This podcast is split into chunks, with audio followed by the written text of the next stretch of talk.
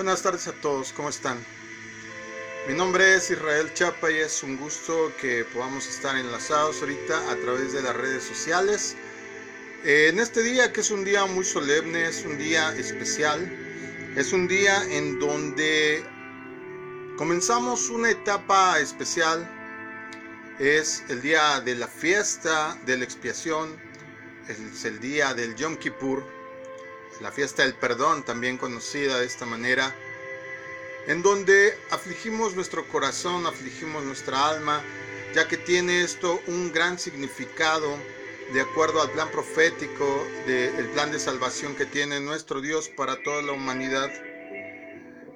Y por eso estamos eh, pues en este momento pues listos ya preparándonos, yo espero, para que puedan junto con nosotros eh, tener no solo la enseñanza, sino que puedan junto con nosotros tomar eh, el grado de importancia que tiene esta fiesta. Así es que voy a rogarles que nos tomemos unos instantes, que nos tomemos unos minutos para orar y a través de esta oración el Señor pueda tomar eh, nuestras necesidades materiales, nuestras necesidades físicas y pueda sostenernos en estas 24 horas de ayuno que comenzamos en este momento. Así es que oremos. Padre, en el nombre de Jesús te damos gracias, mi Señor, porque tú nos has sostenido, tú nos has traído, Señor, por el camino de la vida hasta este momento. Tú, Señor, designaste siete fiestas a lo largo del año que nos rememoran, Señor, como un memorial cada, cada año de lo que tú vas a hacer con la humanidad, de lo que tú tienes planeado desde antes de la fundación del mundo. Hoy celebramos la fiesta, Señor, pero esta fiesta es una fiesta muy especial, muy solemne. No es una fiesta como las otras, es una fiesta en donde podemos reconocer humildemente que tú eres Dios, que dependemos de ti, en donde en un momento más explicaremos para todos aquellos, Señor, el significado de la fiesta, pero dado que es para afligir nuestra alma, vamos a ayunar, Señor, por 24 horas, sin probar alimento, sin probar bebida, porque de esta manera, así como reconocemos que sin alimento y sin bebida nuestro cuerpo flaquearía, nuestra salud mermaría y, e indefectiblemente moriríamos. Así reconocemos a través del ayuno que tú, Señor, eres el que nos levanta, el que nos alienta, el que nos sostiene con su brazo fuerte y mano poderosa. Consagramos este ayuno, Señor, en este día, el día del perdón. Y declaramos, Padre, llegará un día, Señor, en donde tú te reconcilies con toda la humanidad y llegará un día donde el diablo va a ser atado. Y es por eso, Señor, que reconociendo humildemente que todo está bajo tu control, te entregamos este ayuno para que tú nos sostengas, nos des la fortaleza, nos des eh, la avidez de poder estar lúcidos, presentes, como lo hicieron tus siervos, Señor Daniel, Azarías, Ananías y Misael, en Babilonia, Señor, cuando decidieron no probar las viandas del rey. Así como Ruth, Señor, que tenía la necesidad de alimentarse y fue a recoger, Señor, las espigas, reconociendo que tú eras, Señor, el que les iba a proveer a ella y a su suegra, Señor, el alimento. Y así también, Señor, como Esther, la reina, Señor, que consagró a todos los habitantes, a todos los que estaban en Susa en ese momento, para que ella pudiera tener acceso al rey y convocó un ayuno de tres días. Así, Señor, consagramos este ayuno para poder acercarnos a ti, para poder estar cercanos a ti, escuchándote y sosteniéndonos de tu mano no confiando, en, no confiando en nuestras fuerzas, no confiando, Señor, en nuestra capacidad, sino confiando que toda dádiva y todo don perfecto procede de ti. Comenzamos así, Señor, un ayuno de 24 horas y sabemos que el cuerpo, al no estar acostumbrado, va a pedirnos, pero ahí también demostraremos fidelidad y ahí también demostraremos obediencia. Así pues, Señor, toma este sacrificio no por ser sacrificio, sino como un acto de obediencia. En el nombre de Jesús, consagramos este ayuno y te pedimos perdón por nosotros. Perdón, Señor, por cualquier cosa que hayamos cometido consciente o inconscientemente. Y también te pedimos perdón, Señor, por nuestros vecinos, por los habitantes de nuestra calle. Te pedimos perdón por los habitantes de nuestra colonia, de nuestro municipio, de nuestro estado, de nuestra nación, Señor, del mundo entero, porque necesitamos de ti. Y tal como van las cosas, parece que cada vez nos alejamos más de ti. Pero esta fiesta nos recuerda que al depender de ti y al esperar en ti, llegará un día en donde tú te reconciliarás con la humanidad. En el nombre de Jesús así sea. Amén. Amén. Y aquí la familia dice. Amén. Amén. Hablemos entonces de la fiesta de la expiación o el día de la expiación. Alguien me preguntó en el transcurso de la tarde que pues la palabra expiación era una palabra muy fuerte. Me decía que casi era como, eh, como el equivalente a sangrar para poder este, estar bien con Dios, a, a sufrir para estar bien con Dios. Pero en realidad la fiesta de la expiación es una fiesta de reconciliación con Dios. El Yom Kippur, como se conoce en hebreo esta fiesta, y que también el pueblo judío está celebrando, bueno, para ellos ya fue ayer, dado el cambio de uso horario, ya estamos del otro lado del mundo, si tú pudieras estar en la tierra de Israel en estos días, te darías cuenta que para ir inclusive el día de la expiación, el Yom Kippur, a algún lado tendrías que ir en bicicleta porque ni siquiera hay autobuses públicos. No hay sonido en las calles. Nadie prende sus aparatos. Nadie escucha música. Por lo menos no en Jerusalén. Y por lo menos no en la casa de creyentes. Porque es, es un día en donde uno realmente medita, reflexiona, pone delante de Dios todas aquellas cosas en las cuales hemos estado fallando y pedimos perdón. Pero no nada más por nosotros, porque alguien me podría decir, bueno, pero eso ya lo hicimos en la Pascua, en un momento lo explico. El Yom Kippur es la conmemoración del día de la expiación, como decía hace un momento, del perdón, del arrepentimiento de corazón, del arrepentimiento sincero. La expiación produce reconciliación. Y el día de la expiación representa precisamente la reconciliación de toda la humanidad con Dios.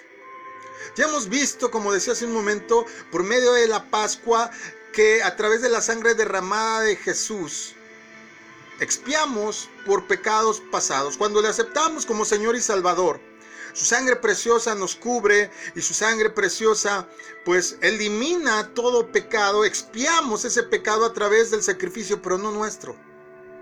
A través del sacrificio en la cruz hecho por Cristo.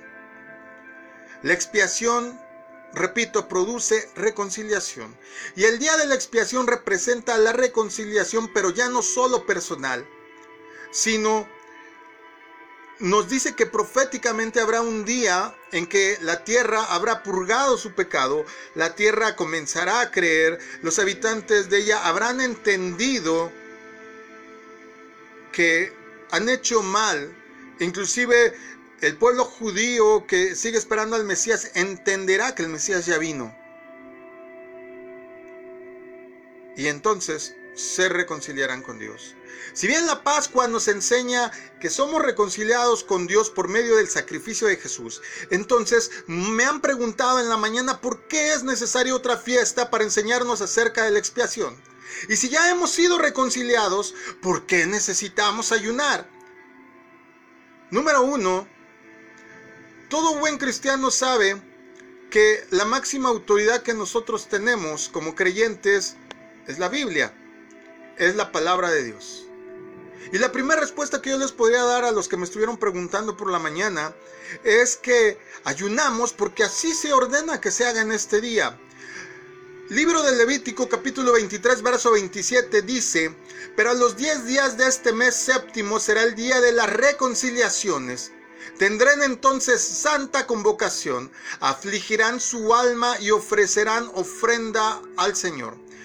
¿Cómo puedo afligir el alma? ¿Cómo puedo afligir el interior en este sentido? Me preguntarán algunos si es intangible. Bueno, en el alma radican el intelecto, los pensamientos, los sentimientos, las emociones, pero también las necesidades humanas. Y una necesidad humana que tenemos indefectiblemente es comer, es beber, porque si no yo morimos. Pero cuando ayunamos y cuando lo dedicamos a Dios, estamos reconociendo que así como nuestro cuerpo necesita el alimento, así como necesitamos beber, necesitamos igualmente de Dios. Y para los que me estaban diciendo, bueno, ok, pero esta es una tradición dada en el Antiguo Testamento, permíteme leerte Hechos 27.9. Aquí se está narrando un pasaje en el que Pablo es aprendido y está siendo llevado en barco a su prisión. Tú, si habrás leído el libro de los Hechos, sabes que cayó una gran tormenta en, el cual naufragaron. Y padre, y Pablo, perdón, en este, en este proceso de naufragio, un poco antes de que ocurra el naufragio, pronuncia lo siguiente. Y pasando mucho tiempo y siendo ya peligrosa la navegación, porque ya acabábamos de pasar el día de expiación.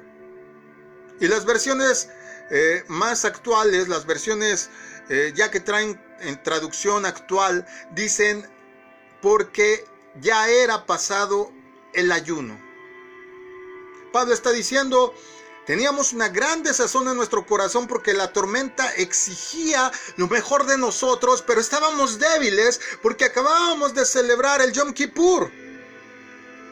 Nuevo Testamento.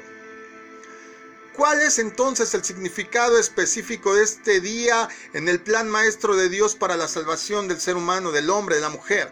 Tanto el día de la expiación como la Pascua nos enseñan acerca del perdón del pecado y nos reconcilian con Dios por medio del sacrificio de Cristo. Pero la diferencia más grande entre la Pascua y el día de la expiación es que la Pascua es un asunto personal.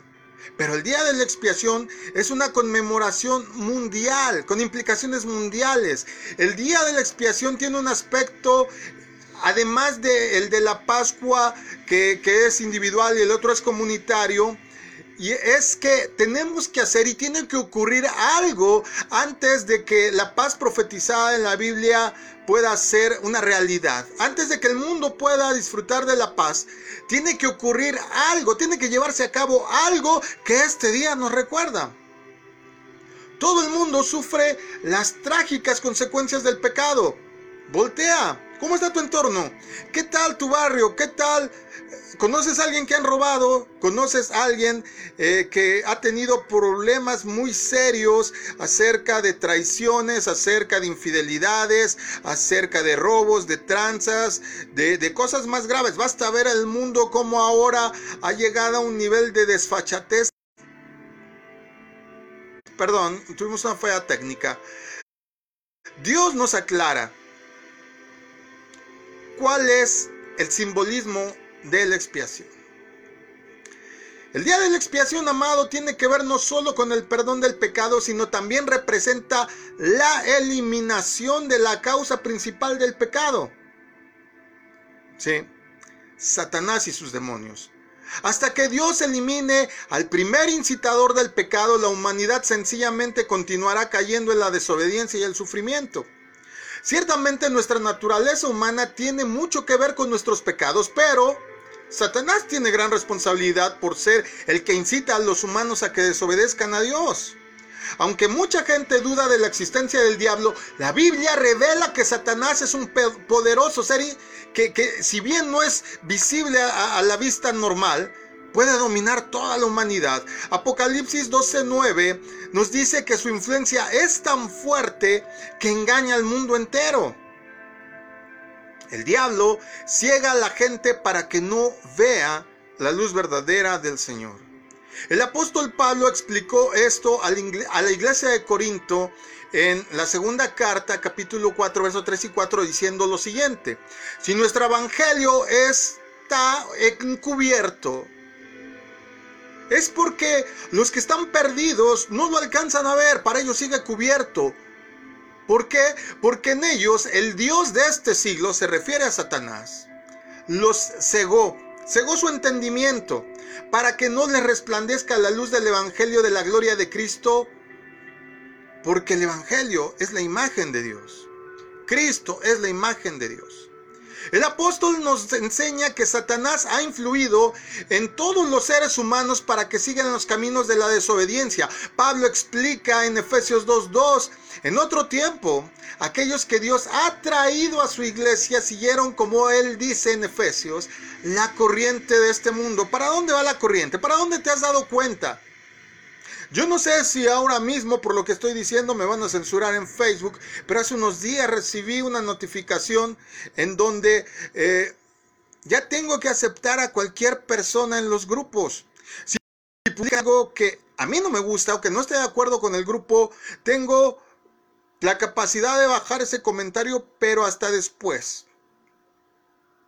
Todo porque las reglas nuevas de Facebook dice que tenemos o tienen ellos que ser todo incluyentes. Esa es la corriente de este mundo.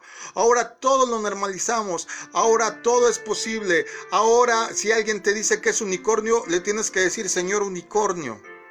¿A dónde hemos llegado?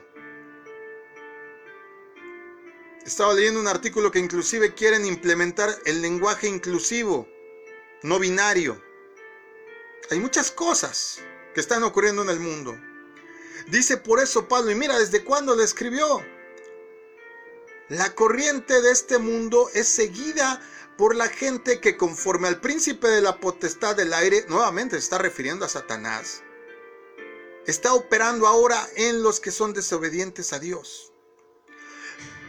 La escritura también advierte que el diablo puede hacerse pasar por justo. Pueden verse unas no sé, campañas muy humanistas, pero la realidad es que no todo lo que se dice justicia y bienestar social y humanismo lo es. El mismo Satanás se disfraza como ángel de luz, dice la segunda carta de los Corintios 11, 14 y 15. Así que no es extraño que también gente que él manda, que él opera como ministros se hagan pasar como ministros de justicia. Así es que ten cuidado a quien sigues, a quien oyes, porque el fin que tengan ellos lo vas a tener tú. La escritura también advierte que el diablo puede hacerse pasar por justo. Perdón. Hay algo flotando en el ambiente, un polvo muy fino, no sé hace unos días, ayer este, estaban las fumarolas del volcán. Supongo que son los vejos de eso lo que estoy percibiendo. Bueno, Jesús dijo en forma muy enfática que Satanás es el causante original del pecado y de la rebeldía en el mundo.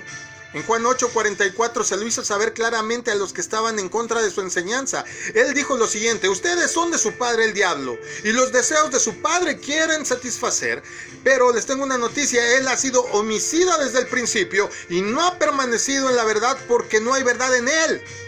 Cuando él habla mentira, sabe de lo que habla porque es suyo porque Él es mentiroso y padre de mentira. Al considerar todos estos pasajes que te acabo de leer, podemos ver la gran influencia y poder que ejerce Satanás. Pablo nos advierte que estemos alerta contra las artimañas del diablo. Él dice en 2 Corintios 11:3, temo que como la serpiente con su astucia engañó a Eva, sus sentidos sean de alguna manera extraviados de la sincera fidelidad a Cristo. Los cristianos que se esfuerzan por resistir a Satanás, y espero que seas uno de esos. Los que se están esforzando por dejar de pecar, y espero que seas uno de esos. Sostienen batallas espirituales contra el diablo y sus demonios y lo dice Pablo en la carta que dirige al pueblo de Éfeso, a los cristianos de Éfeso. Les dice, sepan que no tenemos lucha contra carne ni sangre, sino contra principados, potestades, gobernadores de las tinieblas de este siglo, contra huestes espirituales de maldad en las regiones celestes. Y más adelante, capítulo 6, verso 13 al 18. Él nos dice que tenemos armas espirituales que Dios nos da para que podamos resistir la influencia de los ataques de Satanás. Desde luego, Dios es infinitamente más poderoso que el diablo. Pero los deseos de nuestra carne son engañosos.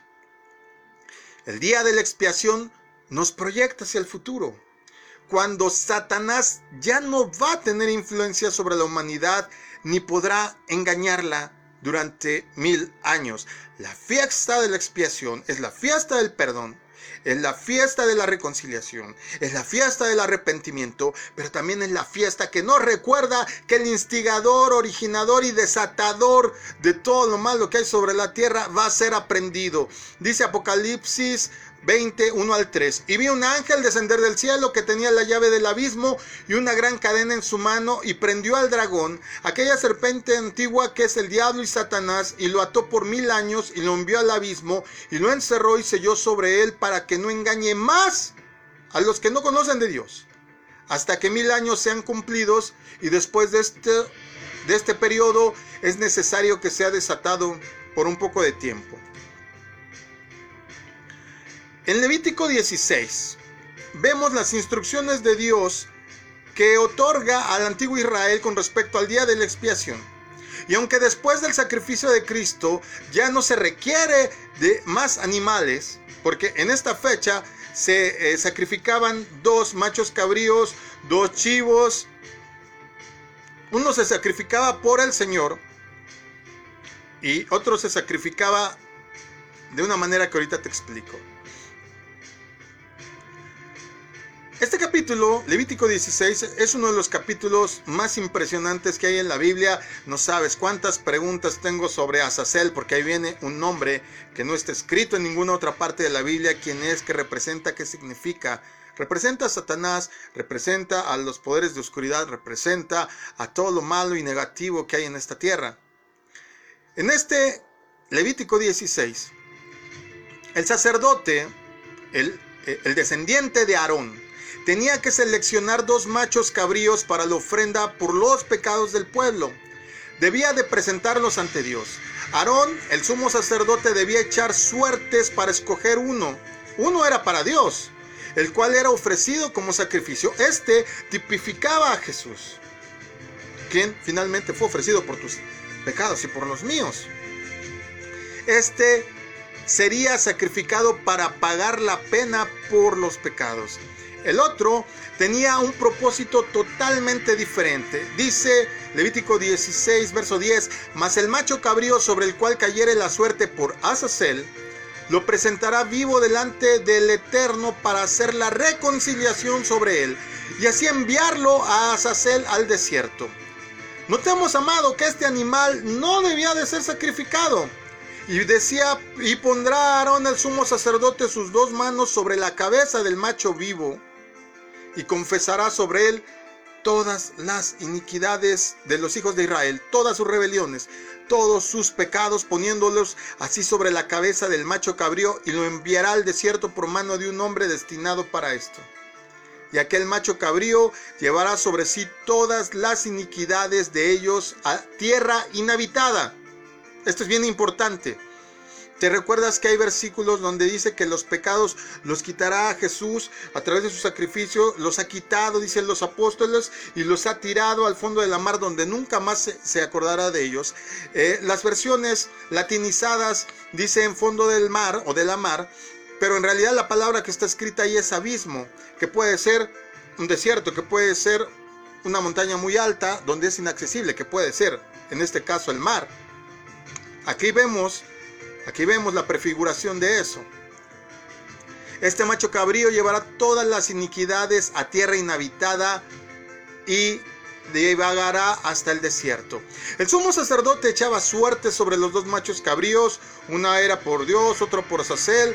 Muchos consideran que Azazel es el nombre de un demonio que moraba en el desierto.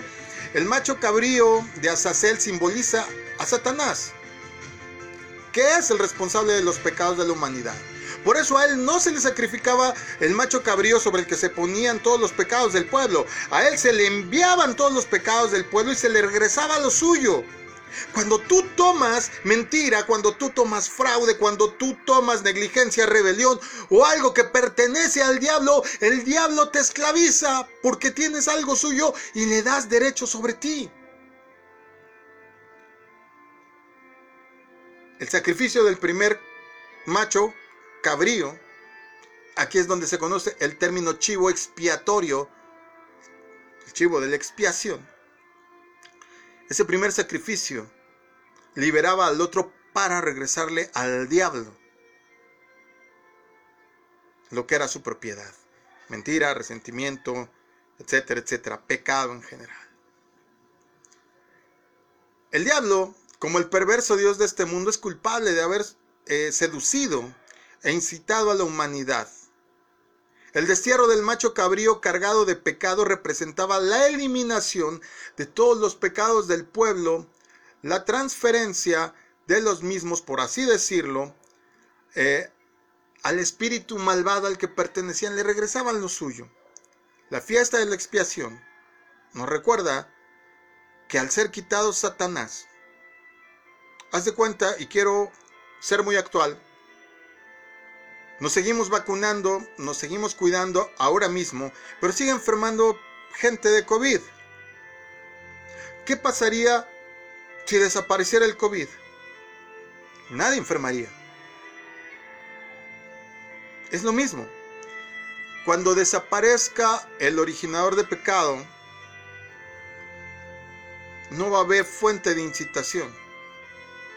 El simbolismo del macho cabrío vivo hace un paralelo con el castigo que se les aplicará a Satanás y a sus demonios, a quien Dios les quitará de en medio antes de que Jesucristo establezca su gobierno sobre todas las naciones, como eh, lo leímos hace un momento en Apocalipsis 20 del 1 al 3.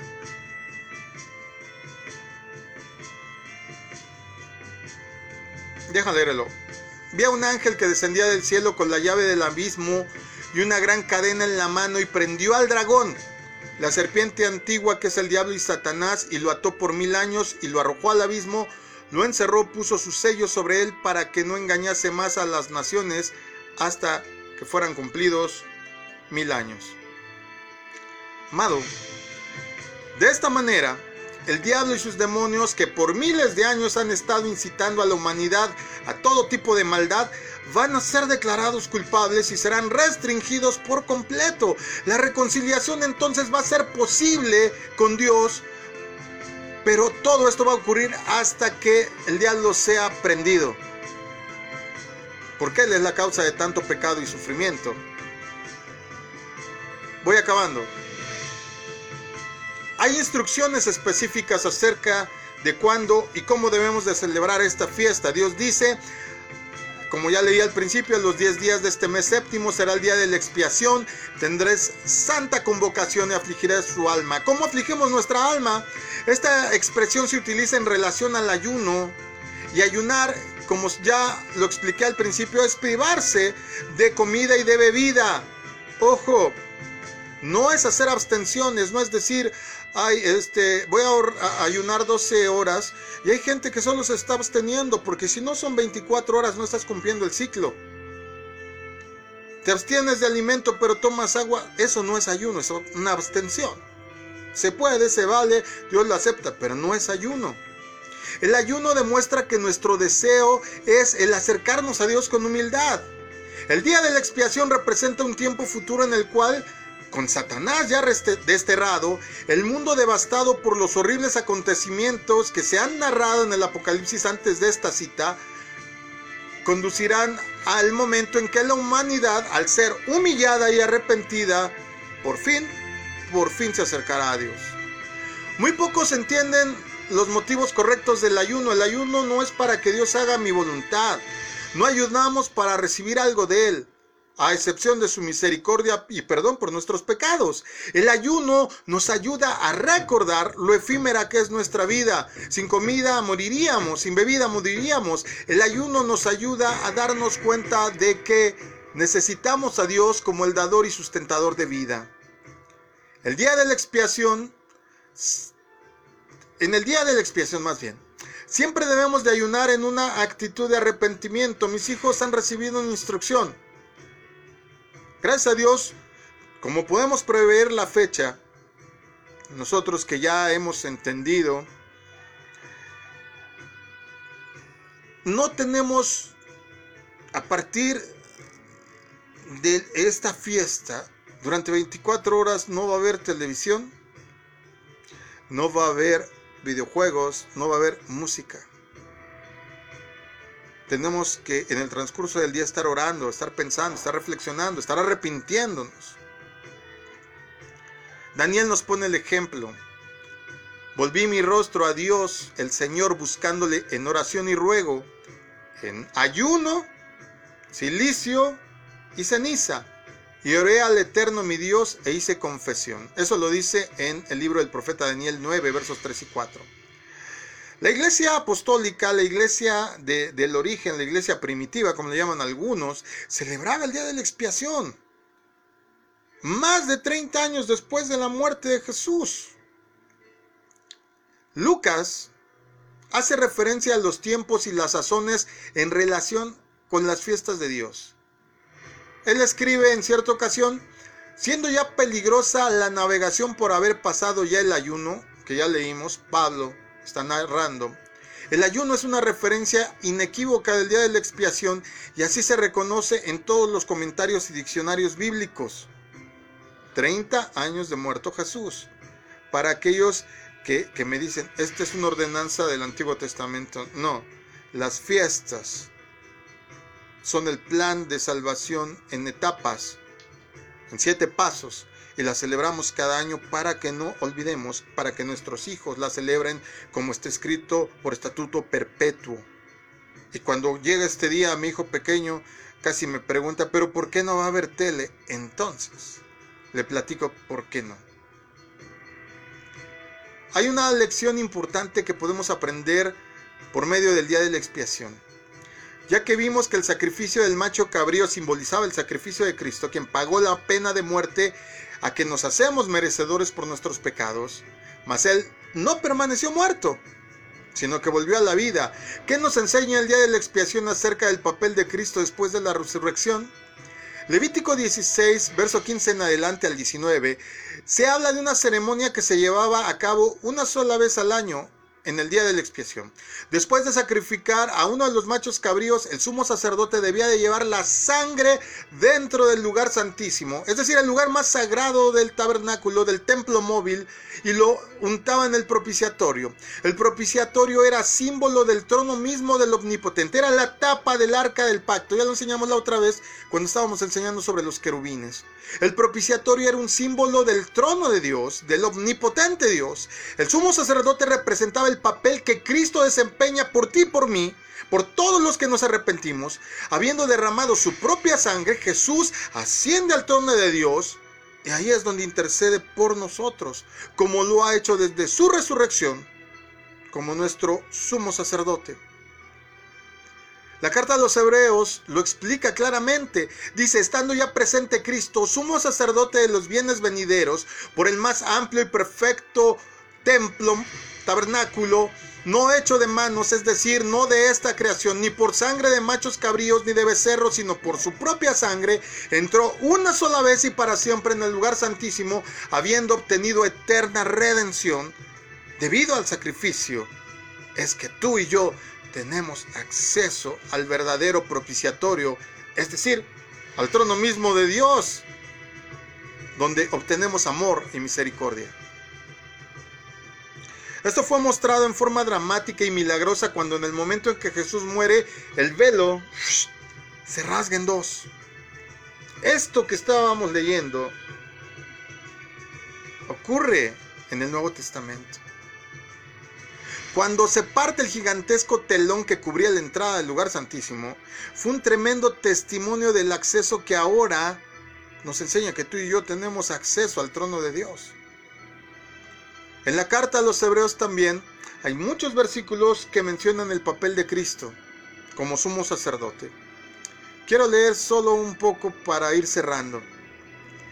Debido a su sacrificio podemos acercarnos confiadamente al trono de la gracia para alcanzar misericordia y gracia para el oportuno socorro. Hebreos 4:16. Así, hermano, el día de la expiación representa la reconciliación amorosa que tenemos con Dios, la cual es posible a través del sacrificio de Cristo. Por eso es tan importante mencionar estos dos machos cabríos.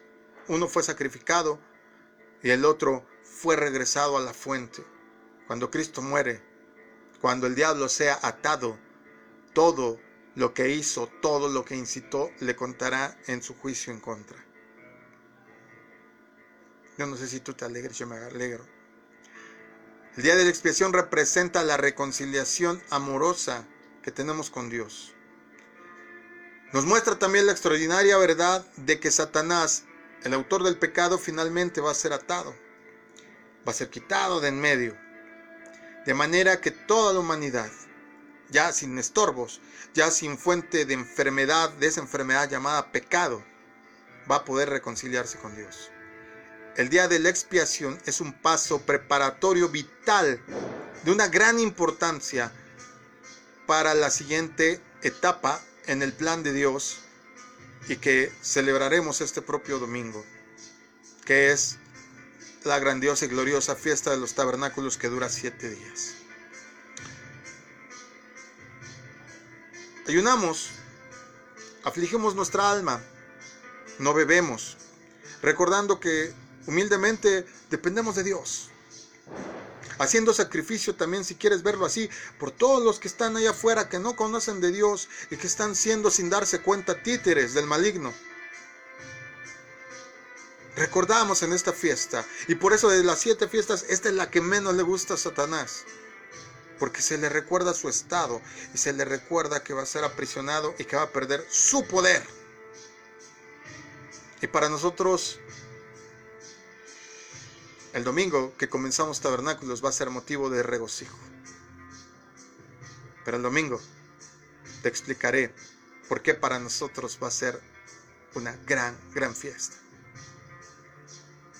Y si fuera poco, después de siete días de la fiesta de los tabernáculos, tenemos la fiesta del octavo día o del último gran día que es el Shemini Atzeret. Pero eso te lo contaré después. Que el Señor te bendiga y te guarde. Que el Señor haga resplandecer su rostro sobre ti. Que el Señor te bendiga con su amor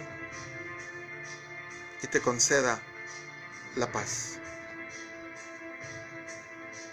Que puedas en esta fiesta de tabernáculos tener la grande bendición de poder reflexionar. Si tienes algún familiar, si tienes algún miembro que pues necesita acercarse a Dios, es una excelente fecha para estar pidiendo por él. Por ti, pero también por ellos. Por la mañana y para colofón de esta enseñanza, por la mañana les subí una enseñanza muy muy breve a los que hacen favor de seguirnos en nuestras redes sociales, sobre todo a nuestra página de internet. Déjame, la leo rápidamente ya, no me tardo ni un minuto más, solo para que sepas. Hoy, estoy leyendo, hoy Comienza el Yom Kippur, el día del perdón. Es un día fundamental en el que nos deseamos Hatimatova. Antes de irme, quiero decirte Hatimatova, una voz hebrea que quiere decir que tengas buena escritura o que tengas buena firma. Y para los que somos cristianos lo entendemos, estamos diciendo Deseo con todo mi corazón que tu nombre esté en el libro de la vida escrito. El verdadero cristianismo es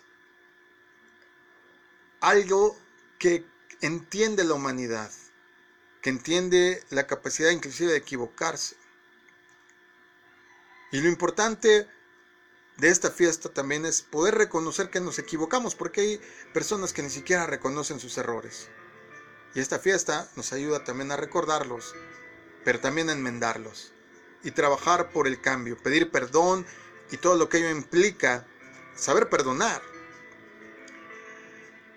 Mañana, por las 6 de la tarde que estaremos entregando el ayuno, los, judíos le llaman a este tiempo final donde se entrega el ayuno Kol Nidre, que quiere decir anulación de promesas, o lo que diríamos en México, borrón y cuenta nueva. Wow, yo ya no me puedo esperar para mañana para sentirme más ligero, porque aunque pues uno no peca deliberadamente, pues comete errores y a veces pues terminan siendo pecados. Y créeme que yo anhelo cada año esta fecha porque aunque Dios murió una vez y para siempre, por ahí se van quedando algunos resapios, ¿verdad? De cosas que quizás quedaron pendientes. Y mañana en el Kol Nidre, en el tiempo final, sé que el Señor borrará y cuenta nueva. Lo que dijéramos aquí en México, otra oportunidad, otra oportunidad. Así que de parte de toda la comunidad Masada Ulam, a nombre de un servidor, Pastor Israel Chapa Pérez, de la pastora Idalia Castro, mi esposa, de la pequeña Axa Chapa, ya ni tan pequeña, adolescente, de mi hijo, el pequeño Jegaí, de mi sobrina, la hermana Jania Castro, te decimos Hatimatova. Así es que, que deseamos que tu nombre esté escrito en el libro de la vida y que el Señor pueda tomar ese pecado y mandárselo a quien pertenece. Que Dios te bendiga. Que Dios te guarde. Shalom. Sigue las transmisiones. No dejamos de transmitir viernes, sábado y el domingo fiesta de tabernáculos. Que el Señor les bendiga a todos eh, despídanse por allá, solamente así en grupo. Bueno, el Señor les bendiga. Recuerden, nos vemos mañana. Yo espero verlos así rozagantes, como me imagino que están ahorita, fuertes en Cristo, porque la verdadera fortaleza procede de Amén. Mi nombre es Israel Chapa.